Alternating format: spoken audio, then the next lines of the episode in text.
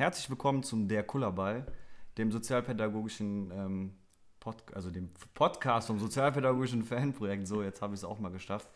Wie im Teaser schon angekündigt, ähm, haben wir auch den ersten Gast direkt eingeladen. Und wir haben uns gedacht, wer, was macht am meisten Sinn? Genau, wir laden Peppo ein, dem Gründer diesen ganzen, der ganzen Institution hier. Ähm, und wollen auch einfach mal von ihm wissen, ja, was war seine Idee dahinter, was hat er sich so vorgestellt, warum überhaupt.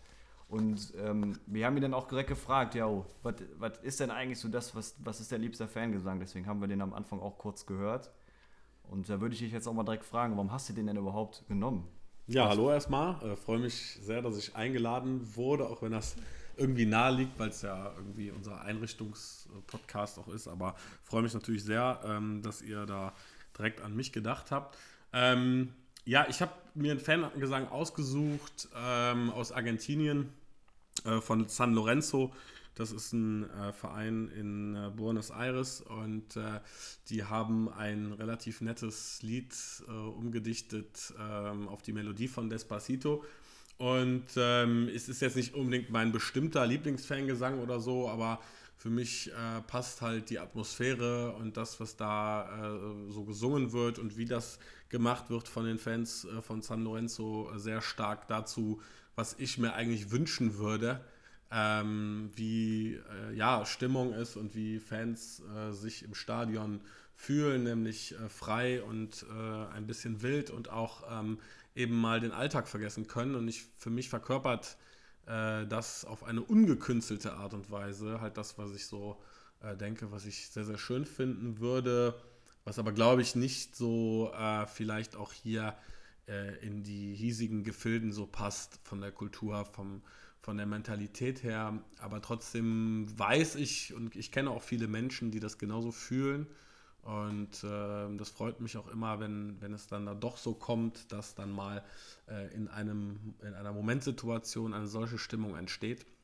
Und mir gefällt halt eben dieses melodische und äh, ja, von Herzen, sagen wir es mal so. Ja, ja auf jeden Fall. Also das, was ich finde, ist auch positiv. Ich bin auch eher derjenige, der, wenn er ins Stadion geht, gerne singt, anfeuert und auch dieses Melodische gerne mag.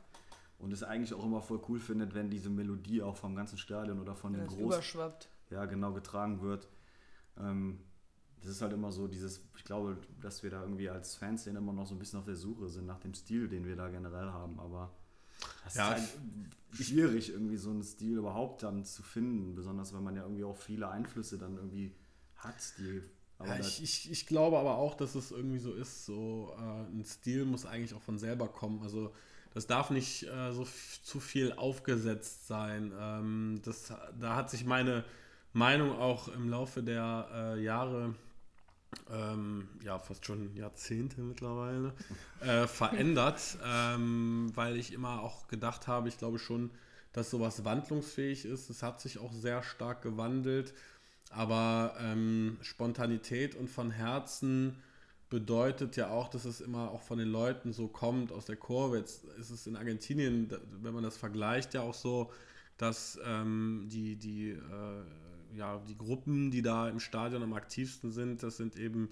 dann äh, diese äh, Barras, die dann äh, auch aus wahrscheinlich dem Stadtviertel kommen, äh, die eine ganz andere Intention auch haben, ins Stadion zu gehen, wo auch die ganzen Familien und, und alle dann voll und ganz dahinter stehen, aber eben auch mit einer, so wie ich denke, unkommerzielleren Haltung. Also es geht nicht um den Konsum dann in dem Moment des Fußballs, sondern es geht darum, das mit Leben zu füllen und in der Fankurve eben einen Ort zu finden, wo man von den Sorgen und Ängsten aus dem Alltag auch abgelenkt ist. Und diese Freude, die man dann dort vorbringt, ein, ein Kumpel von mir, der sagt immer einfach mal Mensch sein, der meint damit zwar auch mal ein paar andere Dinge, aber ähm, der, äh, das ist eben genau das, was, was ich glaube auch wichtig ist. Und da, das muss man halt schon unterscheiden. Also zum einen glaube ich, dass sich das in Deutschland sehr stark ähm, durch interne und auch durch äußere Einflüsse in Fankurven verändert hat. Ähm, auf außen eher mit äh, Ansprüchen, die auch aus verschiedenen ordnungsrelevanten Themen und sicherheitsrelevanten Themen kommen und kamen. Und äh, in der Fanszene selber hat das viel mit Struktur äh, auch zu tun. Und ähm, es ist natürlich was anderes, äh, wenn man jetzt mit, sag ich mal, einer Kapelle ins Stadion zieht, äh, was auch dann akzeptiert ist und nicht irgendwie komisch rüberkommt und diese Lieder spielt und alle damit einsteigen, als wenn man jetzt natürlich versucht, das über einen, vielleicht einen Vorsänger oder verschiedene Vorsänger dann äh, auch an die breite Masse zu transportieren. Was nicht heißt, dass ich gänzlich jetzt Vorsänger äh, schlecht finde, sondern eher war ich ja auch immer jemand, der das mit ähm, befördert hat, dass es dort Leute gibt, die das machen, weil ich das auch gut finde, weil das auch eher hierhin passt.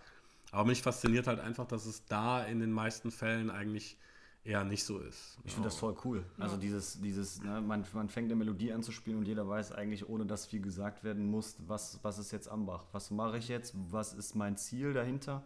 Und ähm, dass es eigentlich auch keine Vorsänger braucht, weil die Chor oder die Stimmung theoretischerweise von der Kurve getragen wird oder aus der Kurve auch hinausgetragen wird. Mhm. Das ist halt irgendwie so, für mich persönlich als, als Fußballfan oder als theoretischerweise Fan von Borussia Mönchengladbach, ich finde das immer, für mich gehört da voll viel zu so einem Spieltag. Also Borussia kann gewinnen, Borussia kann gut spielen.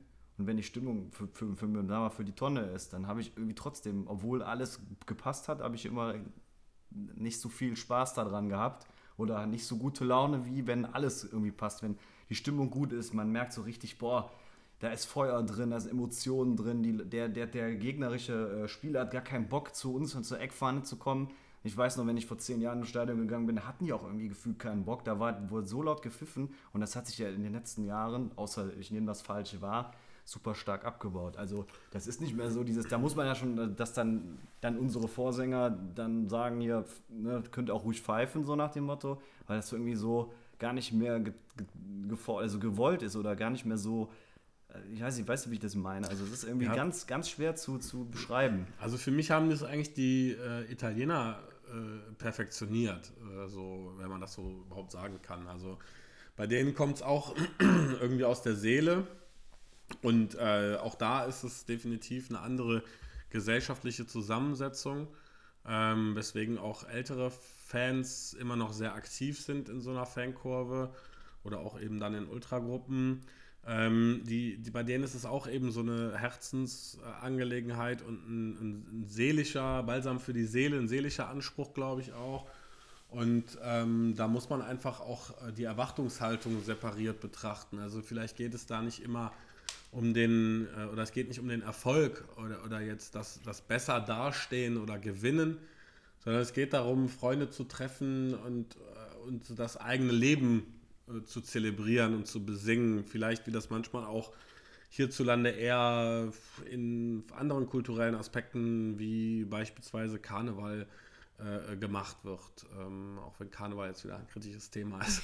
aber äh, nein, nein, aber da kann man das schon, finde ich, sehr gut äh, zu vergleichen. Und das, ähm, das, das, ist eben bei uns, glaube ich, auch insbesondere in Gladbach, ähm, aber auch deutschlandweit oftmals mit so einer Erwartungshaltung verbunden. Bei Borussia auch bestimmt, weil Borussia eben diese erfolgreiche Fohlen-Ära äh, hatte und äh, eben dann irgendwie die 90er Jahre nach dem Pokalsieg dann eher so eine dunkle Phase bildeten ähm, und, und die, die äh, Ende der 90er, Anfang 2000 echt eine richtig schwierige Phase waren und da hat sich auf der einen Seite äh, ja, so eine Lethargie auch dann breit gemacht in der aktiven Fanszene ähm, und mitten rein irgendwie entstand dann eine Ultraszene, die dann versucht hat, das Ganze eben nicht mit einer Erwartungshaltung, sondern stimmungs voller zu machen. Und das steht dann immer konträr zum sogenannten spielbezogenen Support und äh, auf der anderen Seite eben diesem bedingungslosen Support. Und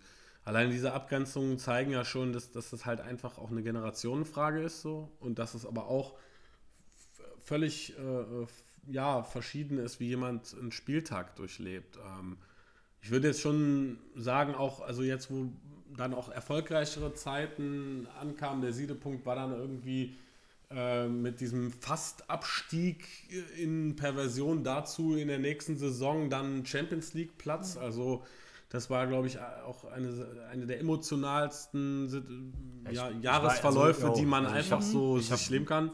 Ich glaube, das sind auch Sachen, die ich in meinem, also ich werde das nicht vergessen, dann dieser Abend, der Decamago-Tor dann in Bochum, wo du im Endeffekt dann war ja für uns als Fans, glaube ich, schon das, das, der, der Höhepunkt erreicht an Emotionalität und dann fliegst du dann nach Bayern, also bist du in Bayern, dann gewinnst du da.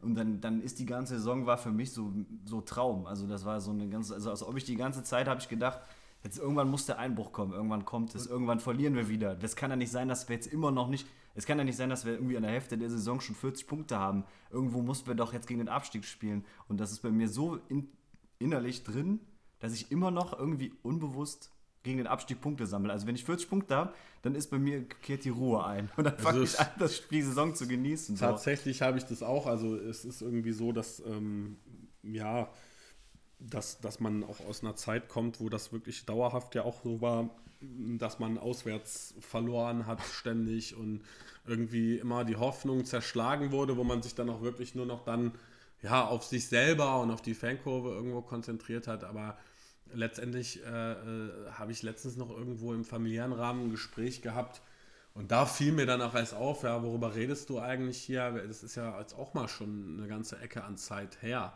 Äh, also wenn wir bedenken, ne, die Zweitligasaison, das ist ja äh, jetzt dann zwölf Jahre her, dass wir äh, aufgestiegen sind wieder und die Nicht-Abstiegsphase und dann eben aber auch die- Champions League-Qualifikationsteilnahme ist ja auch schon wieder eine ganze Ecke Zeit her.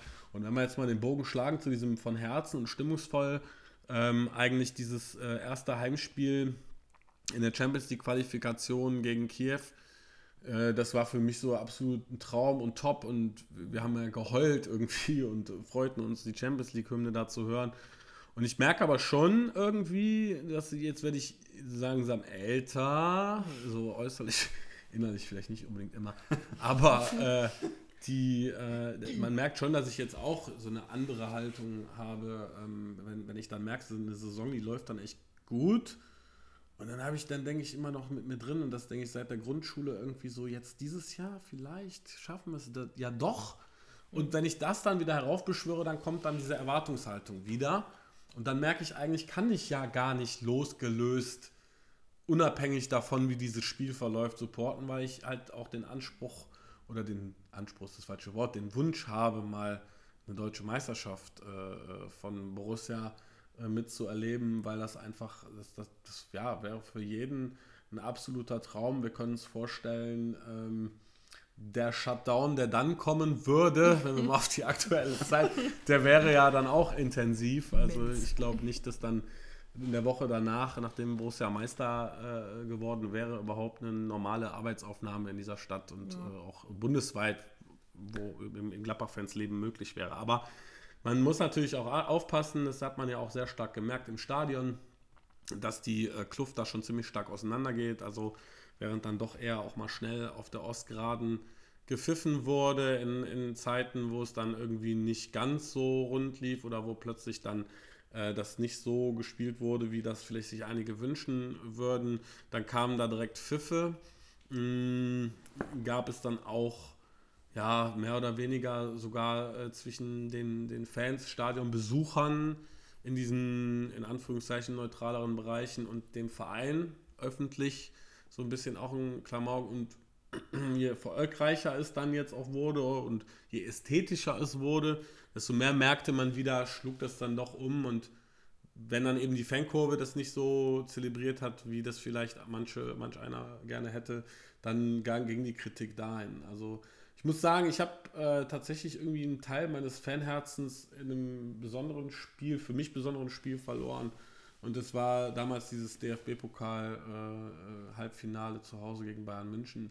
Da ist bei mir ganz viel kaputt gegangen. Also Danze das da hochgeschossen hat? Ja, das war, also für mich, ähm, und, und wenn man dann auch diese Gerüchte wusste und auch das, was dann danach passiert ist mit dem Wechsel und man sich dann auch nochmal an Geschichten erinnert fühlte, die dann auch in Gladbach schon mal passiert sind mit äh, Lothar, ähm, dann war das für mich so ein bisschen, wo ich so diese, äh, vielleicht ja, den naiven Glauben daran in dem Moment verloren habe, dass der, äh, wenn es ihn denn gibt, den Fußballgott, ohne religiös anmuten zu wirken, dass er äh, auch äh, uns mal äh, mit einem Geschenk bedenkt. Und das war, äh, ich will nicht zu negativ werden, aber es war natürlich dann die Saison, wo wir äh, erst im DFB-Pokal-Halbfinale gegen Frankfurt zu, Hause der, der gleiche Kram im Grunde nochmal. Ich hatte ja die, sowieso da war ich nicht so emotional drin, deswegen hatte es mich da nicht so aufgeregt wie damals gegen Bayern. Und dann natürlich das Rausfliegen aus dem UEFA Cup. Ich sage übrigens UEFA Cup, nicht äh, Euroleague, aus äh, traditionelleren Gründen. Ähm, und ich, äh, ja, da war dann auch nochmal so ein Tiefpunkt. Deswegen, also ein bisschen habe ich mich da schon von gelöst und im Umkehrschluss fasziniert mich dann immer wieder noch diese, ähm, wie, wie die Leute dann äh, intensiv dabei sind in, in Südamerika oder auch im äh, italienischen Raum. Ich will den äh, spanischen und den französischen Raum bewusst ausklammern, weil ich das dann doch da nicht so emotional empfinde wie in Italien und erst recht äh, osteuropäischer und nordeuropäischer Raum ist mir einfach zu organisiert. Da finde ich dann das, was die Engländer lange Zeit gemacht haben und langsam auch wiederkommt, ähm, dass sie einfach dann äh, eben ja ihre Lieder auf ihren Verein mal singen und dann ist gut, ähm, finde ich dann etwas ehrlicher. Ja. Mhm. Man hört auf jeden Fall schon, dass du natürlich, äh, was ja wieder zu was ja zu erwarten war, natürlich Fußballfan bist.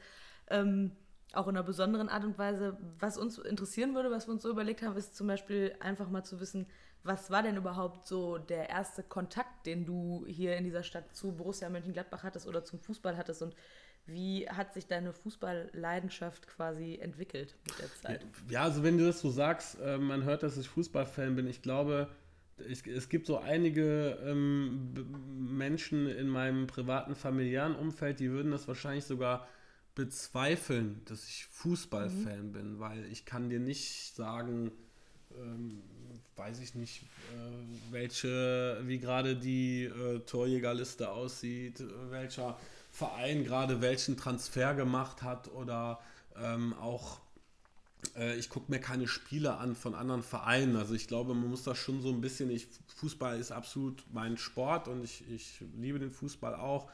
Ähm, ich bin aber nicht so ein Fußballfan, dass ich mich jetzt wirklich dann äh, in der Kneipe über alle möglichen Ergebnisse mhm. unterhalten kann, sondern ich äh, muss dann immer mal kurz so innehalten, so nachdenken, okay, hast du irgendwo was gesehen oder gelesen? ich lese sehr viel Zeitungen so, daher weiß ich eigentlich immer so, was Sache ist, aber ich lese mir das nicht alles intensiv durch, eher dann Borussia, das ist so irgendwie bin halt eher äh, Borussia-Fan als Fußball-Fan, äh, ganz offen. Und dann bin ich eben auch Fan von Fankurven und, und den Entwicklungen, die mich da rundherum im sozialen Zusammenhang äh, äh, interessieren und das ist so eher meine Leidenschaft. Ähm, ja, wie ist das gekommen? Also es war irgendwie äh, durch meinen Opa vorgeprägt und meinen Onkel. Ich hatte aber irgendwie, ähm, weil mein Opa dann relativ früh verstorben ist und äh, mein Onkel ähm, hatte dann zu der Zeitpunkt äh, woanders gelebt und äh, hatte ich nicht so die Möglichkeit ins Stadion zu kommen. Meine Mutter und meine Oma, die wollten halt nicht so riskieren irgendwie. Meine Mutter hat da nicht so ein Interesse dran. Meine Oma war da nicht so weit zu der Zeit irgendwie. Ja, und dann habe ich halt irgendwie über Schulfreunde hat man immer so die Hoffnung gehabt, dann, wenn einer zum Beispiel am Geburtstag mal so eine Borussia-Karte für einen Birkelberg geschenkt bekommen hat und der durfte jemanden mitnehmen, vielleicht mhm. wird man da mitgenommen. Ist nicht passiert, ich nicht so beliebt, keine Ahnung. War auf jeden Fall, ist das nicht so, nicht so. Also es kam dann tatsächlich, dass eine Mutter uns manchmal mitgenommen hat äh, äh, und wir dann auch schon mal am Birkelberg waren, das war mal sehr aufregend. Aber ähm, im Grunde genommen war äh, das wirklich immer diese Hoffnung, auch dahin zu kommen. Wir haben damals schon in der Grundschule am Schulhof so Fankurven nachgestellt und irgendwie äh, alle Bilder ausgeschnitten, die man in der Zeitung finden konnte. Man wollte unbedingt dahin und Birkelberg war so dieses große Ziel. Und tatsächlich war dann das erste Spiel in Köln. Äh, meine Tante äh, hatte mich mit äh, ihrem Mann, die eigentlich nicht meine leibliche Tante ist, ähm, die haben mich überrascht. Ich sollte eigentlich bei denen schlafen. Und wir sind dann nach Köln zum Spiel gefahren. Und Gladbach hat an dem Abend in Köln gespielt und auch dann 2-0 gewonnen. Das hat mich absolut fasziniert, weil wir auch direkt neben der Südkurve gesessen haben und die Nordseite eben mit den Gladbach-Fans war auf der anderen Seite. Und ich habe das so vielleicht war es gar nicht so, ich habe es unheimlich stimmungsvoll den Abend äh, in Erinnerung. Und das, da hast mich dann, glaube ich, also total gepackt. Ich sage immer heute zu äh, Tante Petra, äh, du bist es schuld, ne, dass, dass ich da so gefangen war. Und, und, dieser Wunsch, der, der, also eigentlich war der Wunsch immer Fankurve, weil, weil ich das immer dann auch im, im, Fernsehen, diese Gesänge und alles fand ich immer faszinierend, aber das war noch so weit weg. Also ich saß neben der Südkurve und guckte in Richtung Gäste und wollte da sein. Ähm, und genauso äh, war es dann eben auch bei den ersten Spielen im äh, Bökelberg, war ich irgendwie immer Haupttribüne, dann mal äh, Südwest, äh, Block 31, glaube ich, dann mal Block 36, Ost-Süd. Und dann hat mein Onkel, der dann auch äh, hier in der Region dann äh, wieder lebte, der ist Rollstuhlfahrer und mit dem bin ich dann oft ins Stadion gegangen. Und da hat es mich halt vollgepackt, weil wir waren immer vor, direkt vor dem Gästeblock, sind die, waren die Rollstuhlplätze. Und du, da hast du das auch mal. Und die Nordkurve war trotzdem noch so weit weg irgendwie. Ne? Und äh, ich habe mich irgendwann mit meinem Onkel dann zerstritten. Gladbach hat irgendwie 3-2 gegen Bayern verloren und äh, ich fand, die haben auch gut gespielt. Mein Onkel war so, der ist absoluter Analytiker, was das angeht, und er fand das äh, ganz, ganz schlimm. Und haben wir uns so gestritten irgendwie über das Spiel, dass er gesagt hat, er geht nicht mehr mit mir. Verdammt. Und dann habe ich zu meiner Oma, habe ich mich bei meiner Oma ausgeheult und habe gesagt, er will nicht mehr mit mir gehen und, und ich weiß nicht wie, aber ich habe mir dann auf jeden Fall eine Dauerkarte gewünscht und die habe ich dann auch bekommen und da äh, ich dann, also Gladbach war ja gerade dann abgestiegen, die erste Zweitligasaison äh, dann ähm, und ich konnte äh, dann sogar eine Block 16 Dauerkarte direkt mhm. bekommen. Und ja, ab dem Moment an war ich halt dann da drin irgendwie. dann hat man immer so getan, als würde man mit dem Cousin von einem Schulfreund gehen, der ja schon äh, Autoführerschein hatte und ist dann montags abends alleine äh, dann, ich wohnte in Reit, dann immer über, mit dem Bus zum Reit Hauptbahnhof und dann von Reit nach Gladbach mit dem Zug und dann zu Fuß durch Eiken äh, hier an dem Bahnhofseck-Kiosk habe ich mir immer heimlich eine Dose Bier noch gekauft und so.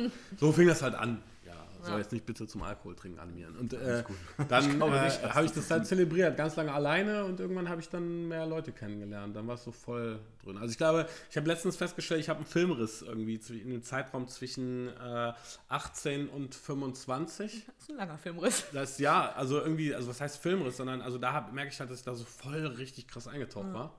Und das, das ist, ist ich bin, glaube ich, kaum in Urlaub gefahren. Ähm, ich habe äh, kaum irgendwelche anderen Interessen nachgegangen. Glücklicherweise äh, habe ich meinen Schulabschluss gemacht und auch äh, studiert dann äh, irgendwie noch nebenher, aber das war so vollends mein, mein Thema. Und ja, das hat mich das halt gepackt und auch irgendwie nie wieder losgelassen. Das ist wie, äh, also wie wenn man so eine Sucht beschreibt. Also manchmal so in lethargischen Momenten will ich es gar nicht.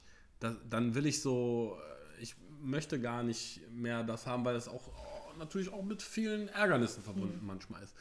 Und äh, dann merke ich aber, ohne das kannst du auch nicht. Ne? Und ja, das, so hat sich das jetzt eingependelt.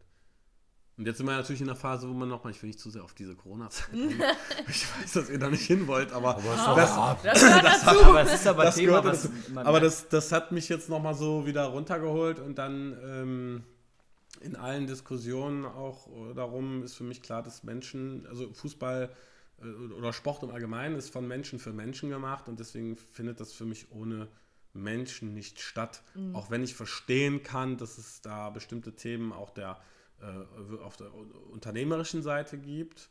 Ähm, müssten wir jetzt einen eigenen Podcast zu machen. Ja. Aber ähm, das äh, hat mich trotzdem noch mal so ein bisschen runtergeholt. Und dann habe ich gemerkt, okay, zuerst hast du es nicht vermisst, dann ging eine Woche, zwei Wochen, drei Wochen und dann habe ich so gemerkt, nee, also irgendwas fehlt. Ne? Ich bin dann einen Roller gefahren mit meiner Vespa oder so, weil ich dann dachte, okay, das ist auch ein Abenteuer, ja. aber das geht eben nur ja. so irgendwie eine Tankfüllung lang und ja. dann bist du wieder zu Hause. Also ja. das fehlt mir schon stark. Ja. ja, da hatten wir uns auch tatsächlich schon mal drüber unterhalten. Und wir haben auch gesagt, es war direkt ein ganz anderes Gefühl, als wenn man jetzt Sommerpause hat oder sowas. Ne? Besonders ist Sommerpause also irgendwie eine endliche Sache. Also genau, also man weiß so, dann fängt es wieder an. Jetzt ist das immer alles so ein bisschen in den Sternen. Also ich bin natürlich immer versuche, positiv dabei zu bleiben, mhm. ähm, aber dafür ist mir das auch alles zu wichtig, weil auch wie bei uns, glaube ich, allen, auch generell Leute, die aus Gladbach kommen, ich glaube, für die ist Borussia immer ein Teil irgendwie des Lebens gewesen, mal mehr, mal weniger. Irgendwie hat jemand, der hier lebt, glaube ich, war der schon mindestens irgendwie mal im Stadion. Ich meine, muss, auch die Leute von außen. Muss man sagen, hat sich sehr, Entschuldigung, dass ich unterbreche, aber das, das finde ich ganz, ganz wichtig zu sagen. Weil das, äh, also, das hat sich sehr stark geändert. Also früher war es so, in Anführungszeichen früher, damit meine ich so äh, Ende der 90er, ja. Anfang 2000er, da war es so, dass, der, dass du in Gladbach eigentlich kaum eine Borussia-Flagge gesehen hast oder ich erinnere mich da auch an ganz äh, kalte Wintertage mit Regen, wo kaum einer im Stadion war. Aber dieser Negativrekord, fragt mich das bitte ja, nicht. Rolf Reger, Wolfsburg, die, der kriegt äh, heute noch Stress. Statistiker hier, äh, die, die, zuhören, möchte ich jetzt keine falschen Daten geben, deswegen ja. weiß ich nicht mehr genau, äh, welches Spiel und was es war, aber auf jeden Fall ähm, ist es so, dass ich finde, äh, dass, dass sich das sehr stark gewandelt hat und was ich auch gut finde. Also man merkt das schon, dass viel, viel mehr Leute äh, mit Borussia gehen und da, dass äh, Borussia da mehr auch im Zentrum dieser Stadt angekommen ist, als es äh, früher war. Ähm, das hat man hier sehr lange verkannt, glaube ich auch. Und es war früher wirklich so, wenn man zum Zivildienst kam, der, ich erinnere mich an den Hausmeister, der hatte mir schon wenn wieder irgendwas am Wochenende schlecht war, die Bildzeitung, dann hielt er schon so provokant den Titel dahin. Der wollte mich natürlich nur ärgern, er war ja. Borussia-Fan. Aber da, da, hast du schon gemerkt, so, das war irgendwie ein anderes Thema. Mhm. Heute ist es äh, tatsächlich etwas vielleicht sogar fanatischer, wenn man das so ja. betrachtet. Ja, mach du zuerst. nee, mach äh, bitte. Zuerst, alles gut.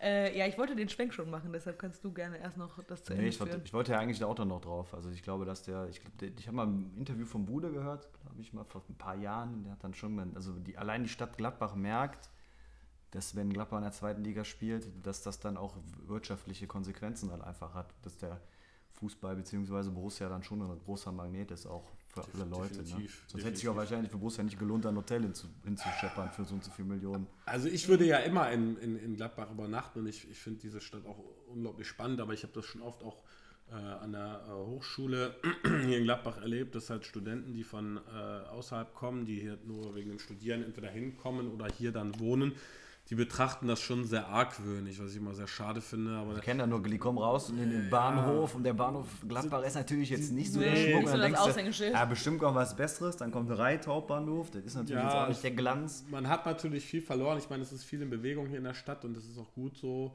Ähm, was so bauliche Aspekte äh, angeht. Äh, ich denke, da ist man auf einem guten Weg, aber es ist natürlich so, ähm, das ist ja überall, egal wo ich hinkomme, wenn es nicht gerade eine Stadt ist, irgendwie, äh, die was ganz Besonderes anhat oder äh, uralte Architektur, die eben dann nicht äh, zerstört worden ist äh, im, im, Zweiten Weltkrieg, ähm, dann ist das natürlich was anderes. Aber ähm, ich habe hier schon in fast jedem Stadtteil gewohnt und ich muss sagen, mir gefällt Gladbach immer noch gut. Ich wohne jetzt auf dem Land.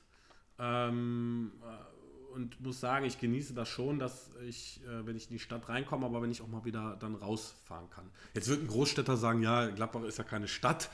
Ja, ja laut Papier okay, schon. für euch also, vielleicht nicht, also aber jemand, wenn, man, kommt. wenn man in Gladbach, aus Gladbach kommt, dann ist das auch eine Stadt und dann äh, fühlt man sich hier auch äh, wohl, vor allem wenn man dann eben auch mit Borussia verbunden ist. Ich glaube, wir sind sogar offiziell Großstadt. Ja, Ab einem gewissen äh, Einwohnerzahl genau. darfst du sagen, wir sind Großstadt. Auch da würde ich jetzt keine konkreten Angaben machen, weil nachher. Äh, aber genau, es ist auf jeden Einwohner. Fall eine Großstadt. 270.000. Und ja, es und ein paar gequetschte. Und ein paar gequetschte. Ne? Und es ist halt ähm, ja auch fantastisch, dass ich hier arbeiten kann und, und auch, dass ich äh, eben diesen Bezug hierzu habe. Auch mein, der Ursprung meiner Familie liegt hier in dieser Stadt und da bin ich auch sehr stolz drauf und es wird immer so sein. Ja. Apropos äh, Arbeit, das ist ja das, wo wir auch so ein bisschen mehr darüber erfahren wollen oder wo wir einfach mal drüber sprechen wollen, ähm, weil unsere Hörer ja wahrscheinlich noch gar nicht so wissen, was ist The Cool eigentlich und vor allem, wie ist The Cool entstanden, weil, also ich persönlich muss sagen, ich kenne die Entstehungsgeschichte und ich finde es halt super interessant, wie das Ganze entstanden ist. Vielleicht kannst du einfach mal erzählen, wie du auf die Idee gekommen bist, ein sozialpädagogisches Fanprojekt aufzumachen. Ja, die, äh, also die, ich mach mal einfach so, ne? Also äh, die, äh, die Ursprungsgedanken hatte ich wahrscheinlich schon früher, äh, im, als ich so 16 äh, war, im Bus zur Schule, weil ich dann äh, in besonders den Wintermonaten, ich musste quer durch die Stadt zur Schule und da musste man auch ein oder zweimal, je nachdem welchen Bus man nahm, umsteigen und ich hatte mir damals schon geschworen, äh, du wirst nichts arbeiten und machen in deinem Leben, wo du irgendwo um 6 Uhr schon auf der Matte stehen musst. Ich habe riesen Respekt davor, vor allen Menschen, die das machen und jeden Tag äh, sehr früh aufstehen und äh, zur Arbeit äh, gehen.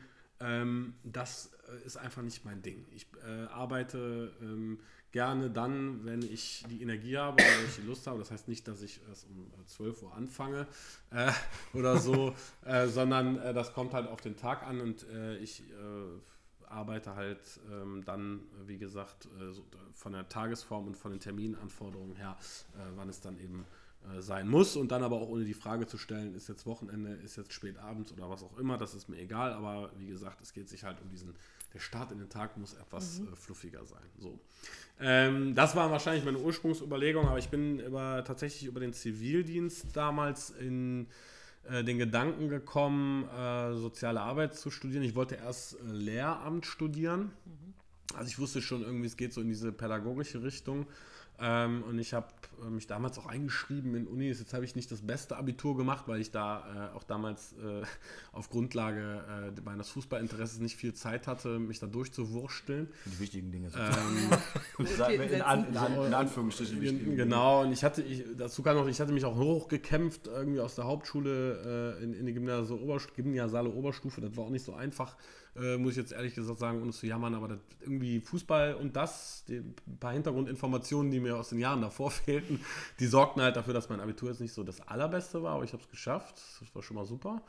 Ähm, und dann äh, die Studiensuche gestaltete sich etwas schwierig. Ich habe mich dann erst eingeschrieben an verschiedenen Unis äh, wegen Lehramt, bin dann aber erstmal nicht reingekommen. Und habe ich nach dem Zivildienst erstmal äh, so Jobs gemacht.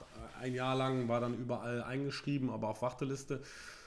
Und äh, das kam dann über einen Zufall, dass ich dann erfuhr, dass man in Nimwegen äh, Sozialpädagogik studieren konnte auf Deutsch. Also, das fand ich erstmal faszinierend. Und dazu noch, dass das Studium sehr praxisorientiert ist, nämlich dass man 20 Stunden in einer sozialen Einrichtung in der Woche arbeitet und in Restzeit eben zu Hause studiert. Äh, Thema Homeoffice ist also, sag ich mal, seitdem bei mir schon drin.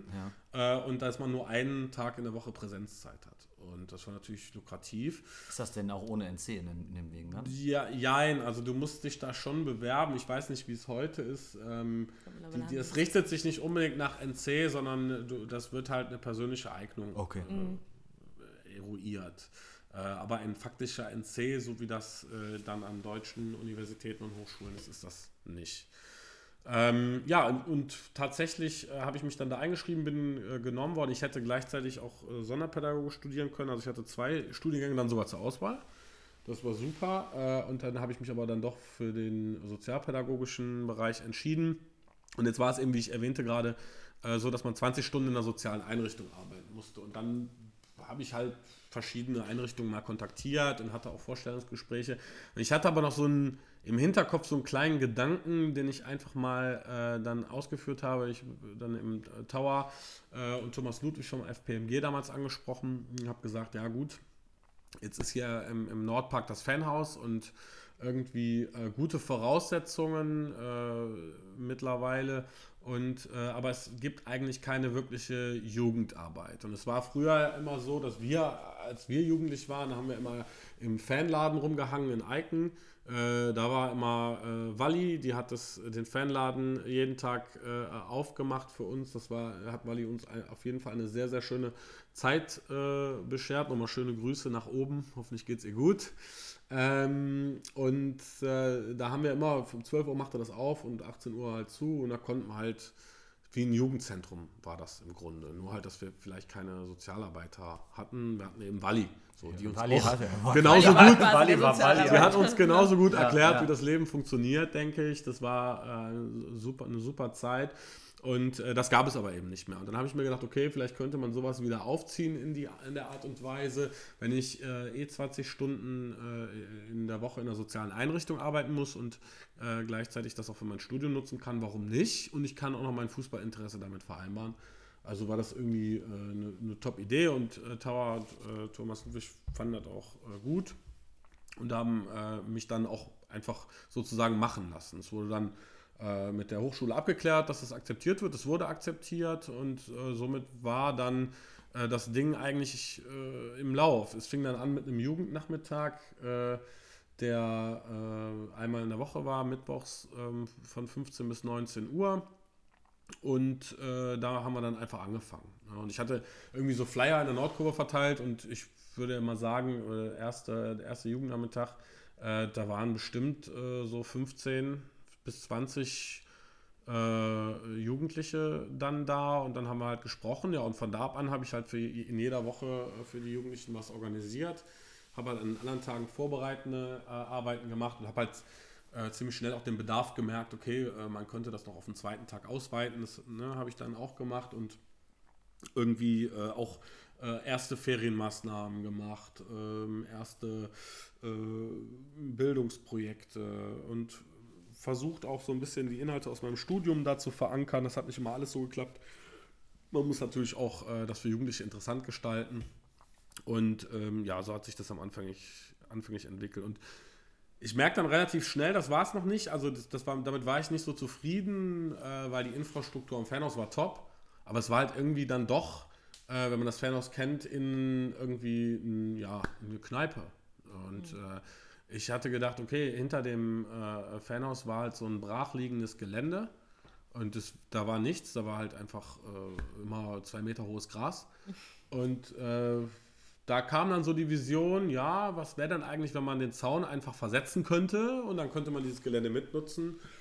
Und äh, das habe ich dann mit dem äh, Vorstand damals vom FPMG auch besprochen und äh, ja, mit, mit Mattes, der damals ja noch beim FPMG, FPMG gearbeitet hat, äh, haben wir das dann äh, umgesetzt äh, FPMG hat dann äh, hauptsächlich äh, diese ganzen administrativen Voraussetzungen umgesetzt mit Stadt, Borussia und so weiter. Wir haben dann ein Gelände konzipiert mit Bolzplatz und einem Jugendzentrum als Container. Und das wurde dann finanziert. Das musste natürlich auch erstmal geklärt werden und dann auch umgesetzt. Und dann haben wir auch viel in Eigenleistung dieses Gelände erschlossen. Und das war dann auch ein super Projekt mit den Jugendlichen, das natürlich zu tun. Und ja, das war für mich natürlich irgendwie wie eine Rakete, weil das, man, hat mit nichts angefangen ne, und plötzlich hatte man dann ein eigenes Gelände schon. Und das war echt also top. Und wir haben, äh, der Wolfsplatz wird ja heute auch, auch immer noch genutzt ähm, für Fußballaktivitäten und auch eben ähm, für, der Container wird auch heute noch genutzt für Fanhouse Kids. Ähm, also das, äh, für die Kinderbetreuung am Fanhaus, das ist schon äh, top, dass das auch noch nachhaltig so genutzt wird.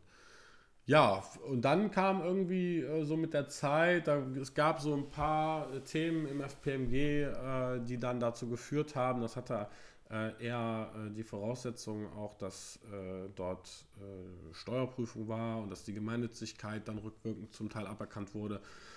Und äh, letztendlich hat man dann entschieden, dass man auch dann äh, nicht mehr bereit ist, so diese, diese sozialarbeiterischen Charakter, so wie ich das halt dann da aufgebaut hatte, weiterzumachen. Jetzt muss ich dazu sagen, mittlerweile war ich ja nicht mehr alleine. Also irgendwann kam Hannes äh, ja auch dazu. Den wir bestimmt auch noch hier kennenlernen werden. Ja, genau. Also der, der ist das ist gut. Alle, jeder, jeder, muss ja mal durch. Jeder ja, okay. muss ja mal das, auf den Stuhl, auf ja, den und Hannes hat dann äh, angefangen, das äh, ja, mit auch weiter aufzubauen. Und wir hatten, äh, haben dann immer weiter gedacht und wie wir es machen. Und in der Zeit haben wir echt richtig gepowert. Also U18-Fahrten zu jedem Spiel, auch heute unter Voraussetzungen, die wir vielleicht, doch, die wir heute definitiv so nicht mehr umsetzen würden. Also das Fahrzeug, so, wir haben so einen alten Ford Transit äh, bekommen, der irgendwie vorher bei der Europameisterschaft Polen-Ukraine unterwegs war. Den haben wir dann mit Graffiti besprüht und sind damit nach Spanien gefahren. Also, und, und also richtig noch so, Hannes sagt immer, wir haben noch die 90er Jahre, die 80er und 90er Jahre der Sozialarbeit mitgemacht. Ja. Und das war schon cool, das hat auch den Jugendlichen äh, definitiv gefallen. Wir sind also wirklich ähm, mit zwei Mann, äh, mit zwei Autos äh, teilweise im Winter runter bis nach äh, Augsburg zum Auswärtsspiel und wieder zurückgefahren. Das würden wir heute ja von den Fahrzeiten und sowas, Sicherheitsaspekten gar nicht mehr machen. Aber es war eine sehr schöne Zeit. Wir haben viele Hoppingtouren, wie gesagt, Bildungsfahrten und alles organisiert. Äh, haben dann noch mehr studentische Hilfskräfte äh, eingestellt, die dann eben auch bei uns gearbeitet haben, die auch sehr wichtig waren. Äh, weil dann kam nämlich so ein bisschen der Knackpunkt, äh, dass wir äh, in, dann gesagt wurde, das wird nicht mehr gemacht. Also FPMG wollte nicht mehr Träger vom Jugendzentrum de Kull sein. Jugendzentrum de Kull übrigens war eine Umfrage mit den Jugendlichen. Es gab dann so zehn Vorschläge, zwei davon nennen wir besser nicht. Und einer davon ist dann äh, De Kull geworden und das fand ich eigentlich auch passend. Äh, das, das passte und dann eben äh, als dann gesagt wurde, wir wollen es nicht mehr machen und nicht mehr finanzieren, habe ich halt dann den Vorstand darum gebeten, dann lasst mich zumindest versuchen, ein sozialpädagogisches Fanprojekt aufzubauen. Ja, und da, da, wusste ich natürlich noch nicht, was so ansteht, aber ich habe gedacht, du kannst jetzt nicht das, was du jetzt aufgebaut hast. Ich hatte mein Studium äh, gerade beendet. Äh, du kannst das jetzt nicht einfach rausgehen und was anderes machen, sondern jetzt äh, habe ich das nochmal so als Anspruch genommen, wir versuchen das jetzt mal zu schaffen. Und äh, das ging dann auch äh, erstmal äh, darum, einen Projektplan zu erstellen, eine Konzeption zu schreiben und das alles äh, Stück für Stück erstmal administrativ aufzubauen. Dann bin ich durch ganz Deutschland gereist und habe mir die Standorte äh, teilweise angeguckt. Ich habe nur telefoniert. Also ich war wirklich, glaube ich, in der Zeit habe ich mich auch ein bisschen zerrissen, weil ich dann noch zu, also ja, man würde jetzt im modernen Sprachalter von Work-Life-Balance sprechen, aber das habe ich gar nicht so gemerkt, das habe ich erst ein bisschen später gemerkt.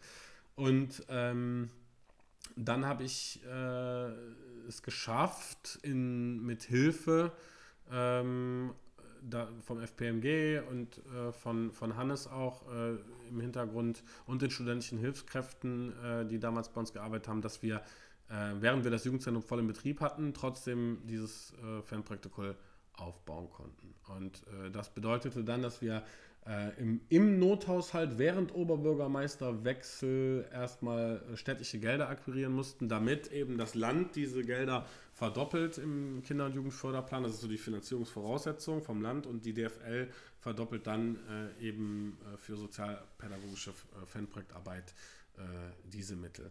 Ja, das haben wir geschafft. Das war nicht immer einfach. Es waren viele Konferenzen, viele äh, Termine auch äh, mit politischen Akteuren, mit Verwaltungsakteuren, die uns aber alle, muss man sagen, sehr wohlgesonnen waren, doch alle in dem Vorhaben unterstützt haben. Also das äh, finde ich ist nicht unbedingt selbstverständlich, sondern man hat das von Anfang an genommen und auch unterstützt. Jetzt war es natürlich so, dass in Gladbach immer so ein bisschen dieses Damoklesschwert über dem Wort sozialpädagogisches Fanprojekt äh, schwebt. Das ist eine eigene Geschichte. Da müsste man vielleicht mal irgendjemanden, alten Protagonisten aus dem Bereich äh, Fanprojekt FPMG äh, ja. Äh, mhm. einladen. Ähm, aber es ist auf jeden Fall so, dass es auch nicht immer so äh, wohlgesonnen war in der Fanszene. Aber dadurch, dass wir natürlich auch Fans waren und dass wir aus der Fanszene kamen, hatte natürlich von Anfang an auch dann so eine gewisse Akzeptanz. Ja, und ein Teil unserer Finanzierung ist eben, dass wir hier in der Hener Straße unsere, unsere Räumlichkeiten haben die wir dann renoviert haben. Und so kam es, ja, jetzt habe ich ganz viel erzählt, aber so war es tatsächlich so, dass wir angefangen haben mit Fanprojekte Kull.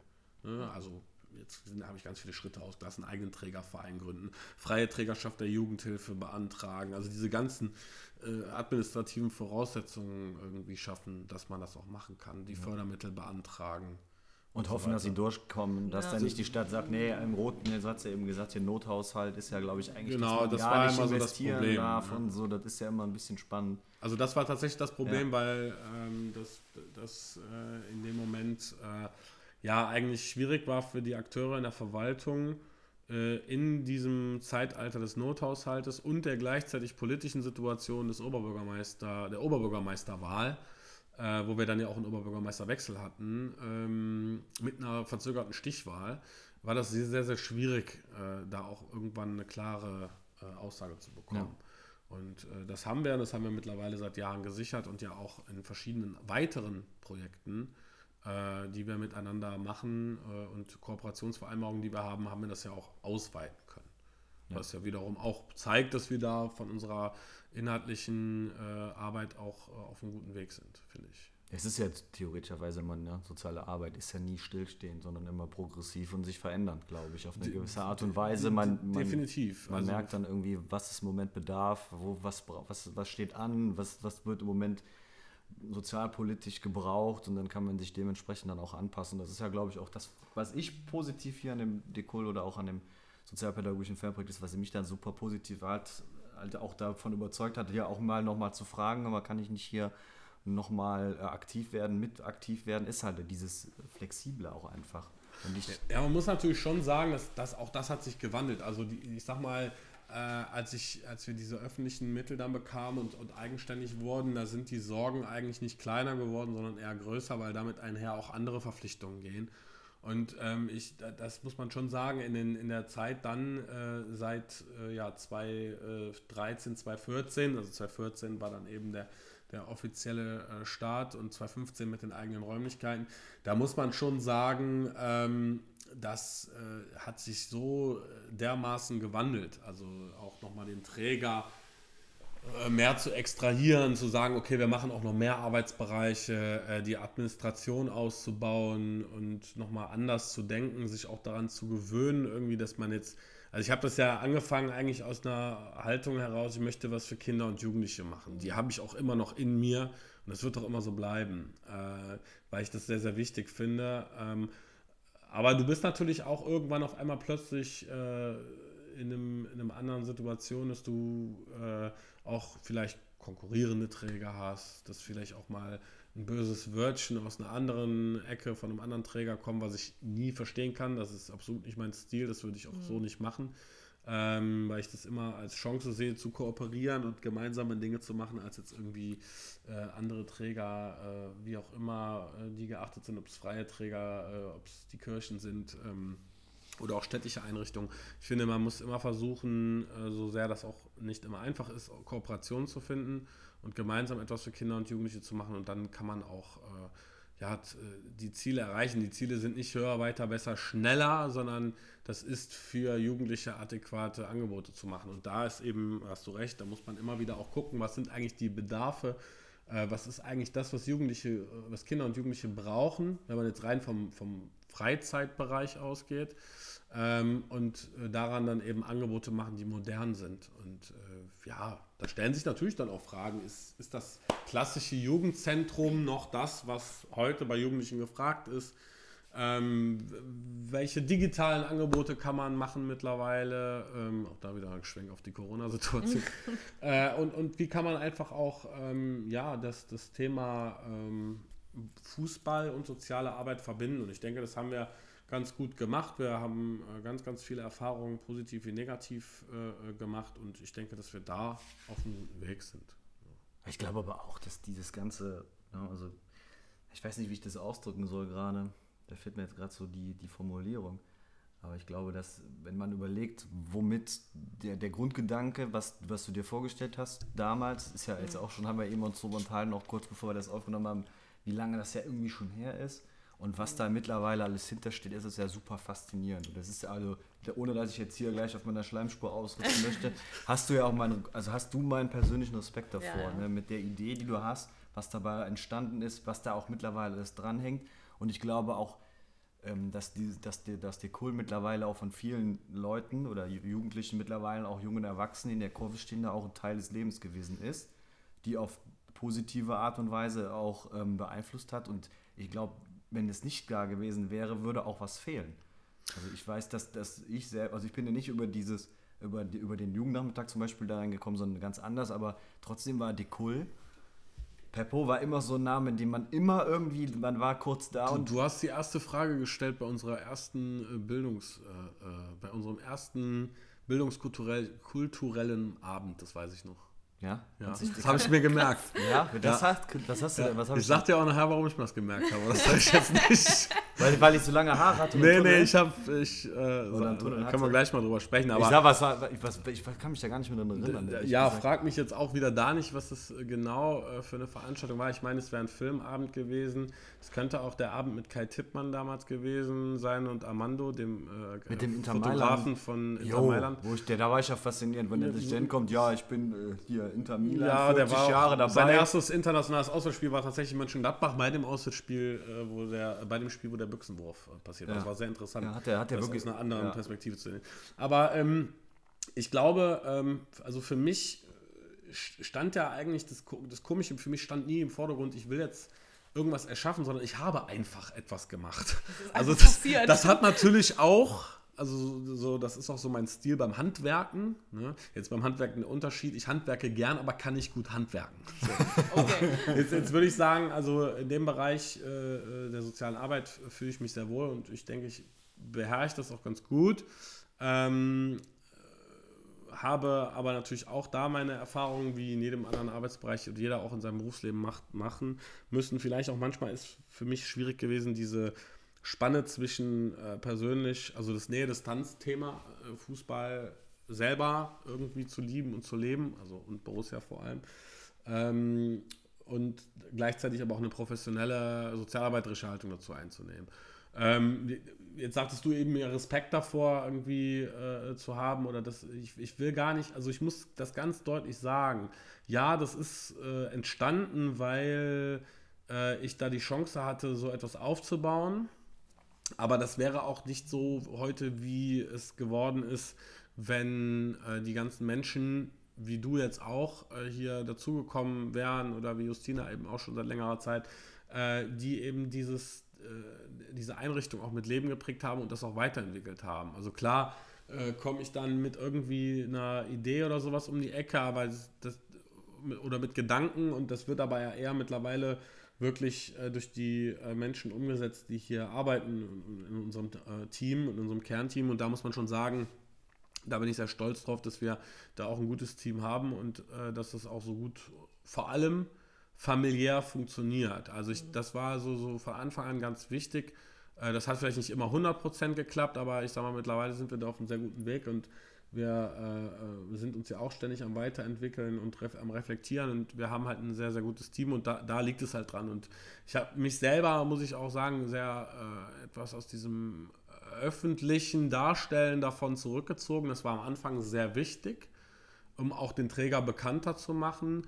Ich habe aber für mich gemerkt, dass es mir eher liegt, äh, im Hintergrund das halt äh, mit zu organisieren und auch neue äh, Dinge ähm, zu erschließen, äh, neue Arbeitsfelder zu entdecken für uns, als das jetzt äh, öffentlich darzustellen. Deswegen bin ich auch ganz froh eigentlich, dass die Öffentlichkeitsarbeit mittlerweile eben äh, von anderen übernommen wird, weil man dann nicht immer selber irgendwo das ja, machen muss. Obwohl es natürlich trotzdem wichtig ist und es hat jetzt auch nichts damit zu tun, dass ich äh, das kritisch finde, allgemein äh, Öffentlichkeit dabei zu machen. Im Gegenteil, man sagt ja immer, äh, tu Gutes und rede darüber, aber wir haben es oft auch auf einfach nur tu Gutes. Äh, manchmal tu vielleicht auch aus Versehen Schlechtes, aber äh, meistens im, im Sinne von tu Gutes, Punkt. Ja, ich gehe ähm, auch davon aus, dass die Leute, wenn man denen Gutes tut, da auch darüber berichten. So, dass man da selber gar nicht sagen muss, hör mal, das und das habe ich jetzt wieder getan. Ich glaube, dass das dann schon auch von den Leuten, die dann, also denen Gutes getan wird, ist immer noch so ein bisschen meine, meine ich, Meinung, dass die dann auch davon erzählen oder einfach für sich auch dann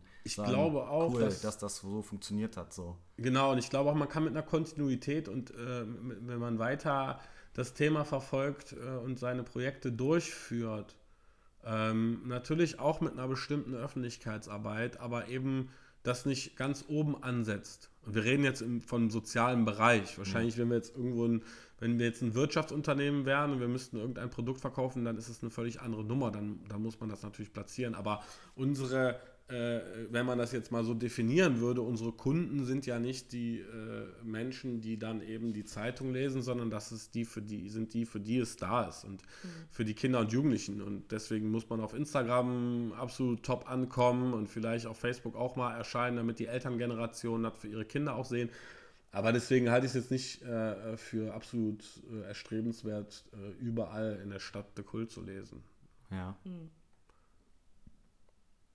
Gut, dann würde ich mal sagen, auch im Anbetracht der Zeit, weil äh, gleich nämlich auch die Jugendlichen dann kommen ja, zu dem müssen, langsam, müssen wir langsam dann leider dann zum Schluss kommen, obwohl ja. ich glaube, wir könnten dich ja nochmal einladen, so gefühlt. Ja, Bestimmt noch die nächsten drei, vier, fünf Folgen. Ja, also ich finde das, das immer super.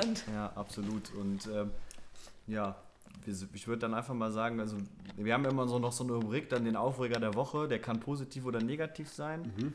Ähm, du musst dazu Stellung beziehen. Nö, du kannst ja selber. Was ist dein Aufreger der Woche? Genau. Was, was, was, war dein positives Erlebnis? Was war dein Aufreger der Woche?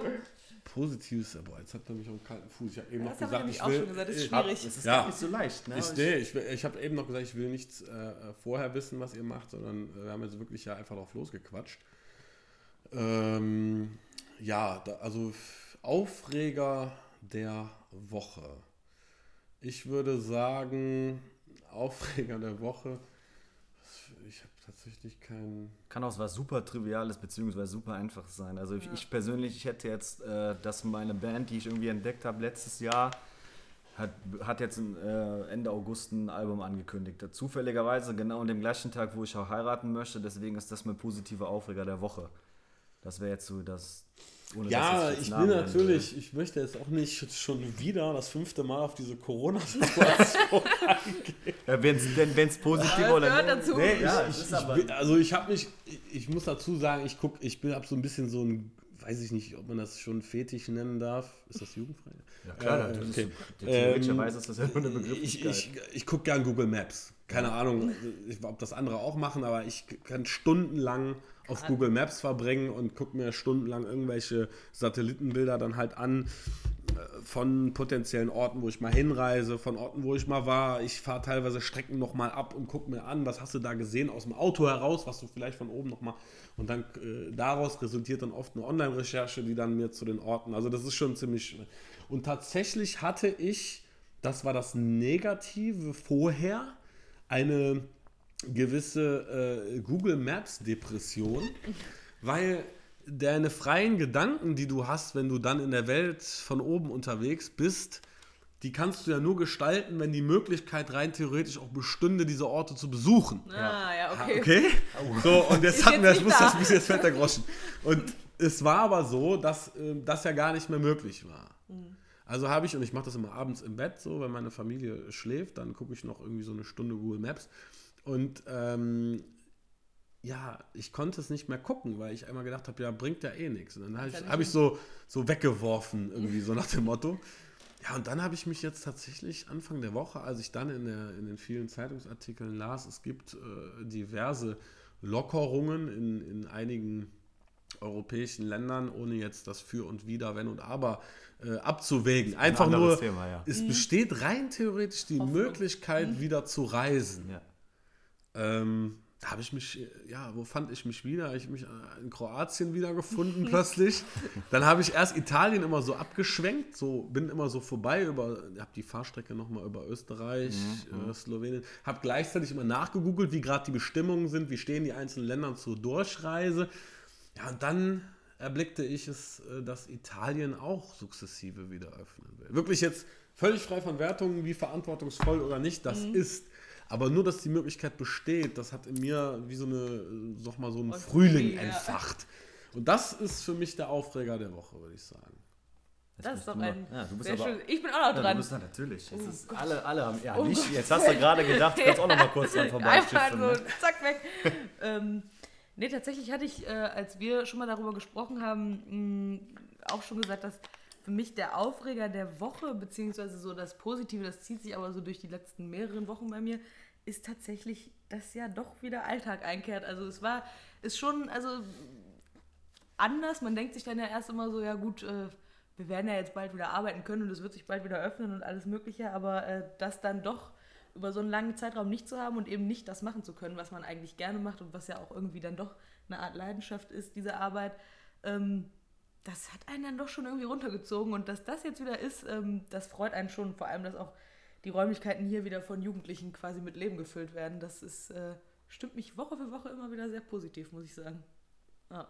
Wobei das Beste eigentlich ist, dass man wieder so anfängt, sich normal anzuziehen. Also ich weiß nicht, ob ihr es auch hattet, aber wo ich jetzt eigentlich nur im Homeoffice war, da bin ich nur in kurzer Hose oder in Meine, meine Verlobte. Ist man überhaupt aufgestanden? Also das Ja, ist dann, meine Verlobte sagte schon, du weißt doch gar nicht mehr, wie es sich anfühlt, eine Eine Jeans, Jeans anzuziehen. anzuziehen, ja. Und ich so, ja, das ist richtig. Und dann, wenn ich dann, über, als ich überlegt hatte, hier das erste Mal anzutanzen mit einer Jogginghose, hat die gesagt, nee, zieh dir eine Jeans. das darf man hier. Darf man aber es gibt wenig Regeln. Ja, Aber, aber- eine ist es Jogging Gut, gut, dass meine Verlobte gesagt hat, hier, zieh dir jetzt mal gefälligst die Jeans an. Du kannst doch nicht an deinem ersten Arbeitstag mit der Jogginghose Ja, das, ist, das ist tatsächlich ein Credo. Also wir haben nicht viele äh, äh, Regeln äh, bei uns äh, im Team, aber es, es gibt äh, außer diejenigen, die etwas mit aktiver Sportmaßnahme zu tun haben, also im Street Soccer oder in den AGs an den Schulen, äh, ist es nicht gewünscht, wenn man es mal positiv formulieren, dass man Jogginghosen Ja. trägt. Es gibt einen spitzfindigen auch nicht, ja. Mitarbeiter, müsst ihr rausfinden, wer es ist, ihr wisst es wahrscheinlich,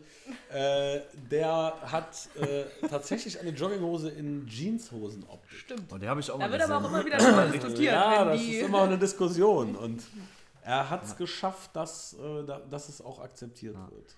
Aber Wir hatten ist ja, übrigens noch mal, wir hatten früher eine andere Regel, man durfte im Büro nicht essen. Die wurde ah, vom, außer Frühstück. außer Frühstück, aber die wurde vom Team so dermaßen zerbröselt, dass es diese Regel einfach nicht sprich wörtlich so bröselt wahrscheinlich mit Ja. dem Brötchen in der Ja, Hand. Ne? Da weil- bin ich ja froh, dass ich, dass ich Das ausgehe. war, da wurde einfach nicht mehr drüber gesprochen. Okay, dann. Aber jetzt, Oh, oh, oh. Das Alles topic. Ja, ich denke, das war doch nochmal auch ein schöner Ausflug zum Schluss. Ja, Ja. alles, alles gut. Ja, vielen Dank auf jeden Fall, dass du da Genau. warst. Ja, gerne. Cool für die Stunde jetzt, die wir jetzt zusammen dann uns unterhalten haben, einfach mal generell auch mal so einen Einblick zu bekommen, was ist überhaupt der Gedanke dahinter gewesen. Ähm, und es ist halt immer, finde ich, immer eine schöne Sache, einfach auch mal sich darüber zu unterhalten und halt einfach auch nochmal zu sehen, ja, was, was bewegt ähm, so ein Peppo zum Beispiel dabei oder was bewegt dich, einfach dann auch dann, ja, das alles weiter aufrechtzuerhalten, Motivation und sowas. Ähm, Und ja, wir kommen bestimmt auch nochmal zusammen. Also das ist ja das Schöne auch an sowas, dass man immer mal wieder zusammenkommen kann und sich dann darüber unterhält und vielleicht auch mal äh, tagesaktuell und äh, Ich denke, das wird auch nicht langweilig. Nee.